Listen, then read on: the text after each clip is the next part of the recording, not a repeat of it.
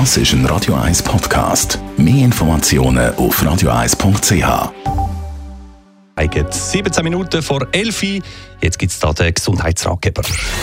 Gesundheit und Wissenschaft auf Radio 1. Unterstützt vom Kopfwehzentrum Irlande Zürich. www.kopfwww.ch Ja, und unser Thema heute Migräne, und zwar ganz spezifisch Migräne. Jetzt im Winterhalbjahr. Reto Agosti, Gründer und Leiter vom Kopfwehzentrum Hirslanden. Migräne-Patienten oder Patientinnen haben äh, je nach Jahreszeit offenbar verschiedene Beschwerden. Was bewirken jetzt im Moment so die Kälte und die kurzen Tage für Menschen mit Migräne? Zuerst das Positive.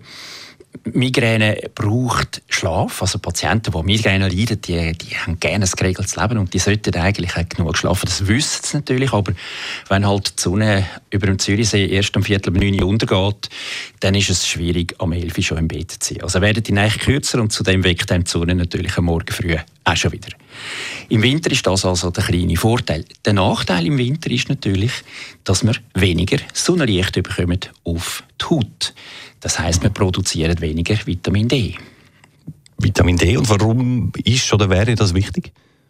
Also Vitamin D braucht es für Knochen zum Beispiel. Man hat aber auch gemerkt, dass Vitamin D eine wichtige Rolle spielt im Schmerzsystem. Also Leute, die zu wenig Vitamin D, und das ist Vitamin D3, haben, die haben häufig spontane Schmerzen und manchmal haben sie tatsächlich durch das auch mehr Migräne.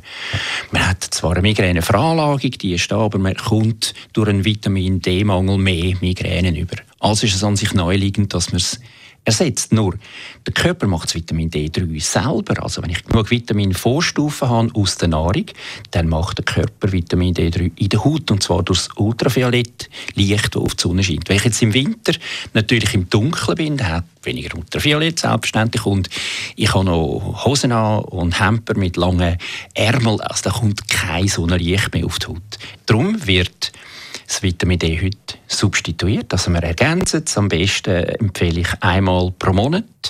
Und zwar, ich nehme es immer an meinem Geburtstag, das ist der 26. dann bin ich daran erinnert, die Zahl, die gefällt mir natürlich. Und dann bin ich daran erinnert, an Vitamin D, dann mache ich das so. Und das gilt natürlich nicht für alle nicht so, dass jetzt die ganze Bevölkerung immer müsste Vitamin D schlucken, sondern wir messen es, wir bestimmen es ein, zwei Mal im Labor und die, die eine Tendenz haben zu tiefen Vitamin D, da empfehlen wir die Substitution. Mhm. Also Vitamin D eben zu sich nehmen, schlucken. Es gibt aber glaube ich auch noch eine andere Variante mit technischer Unterstützung. Das ist richtig. Da wir das Sonnenlicht quasi imitieren. Das heißt, wir tun gewisse UV-Strahlen im Sonnenlicht mit einer sogenannten Lichttherapie ersetzen. Das heißt, das ist ein, ein Strahler, wo man vor sich aufstellt und man liest zum Beispiel Zeitung dabei und, und lädt die Röhre äh, auf sich äh, wirken, zum Beispiel am hauptsächlich im Kopf- und Oberkörperteil und kann dazu eben zum Beispiel Zeitung lesen oder irgendetwas. Und dann hat man quasi Sonnenlicht ersetzt und das ist auch, seit langem wird das als Antidepressivum eingesetzt. Und also auch für Migräne-Patienten im Winter. Besten Dank für die Ausführungen. Der Reto Agosti ist das Gründer und Leiter vom Kopfwehzentrum, Zürich Kopfwehzentrum Hirslanden.